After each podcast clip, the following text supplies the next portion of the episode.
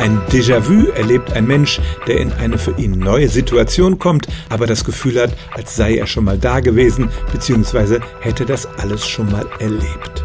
Psychologen sagen, es besteht da eine Inkongruenz zwischen unserer objektiven und unserer subjektiven Erfahrung. Objektiv wissen wir, dass das alles neu ist und subjektiv fühlt es sich gewohnt an.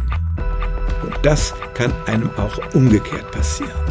Menschen berichten von Ereignissen, bei denen sie wussten, dass sie sich eigentlich in einer vertrauten Umgebung befanden, aber in denen ihnen das alles neu erschien. Zum Beispiel jemand, der an der Bushaltestelle in der Nähe seines Hauses aussteigt und Google Maps bemühen muss, um nach Hause zu finden. Oder auch die eigene Wohnung kommt einem so vor wie das Haus eines Fremden.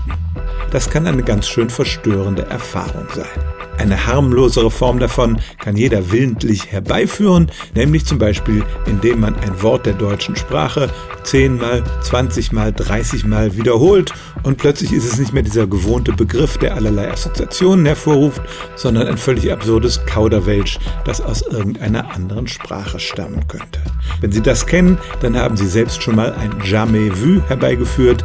Das ist nämlich der Ausdruck für die Erfahrung, die das Gegenteil vom Déjà-vu darstellt. Stellen auch Sie Ihre alltäglichste Frage unter stimmtz.radio1.de.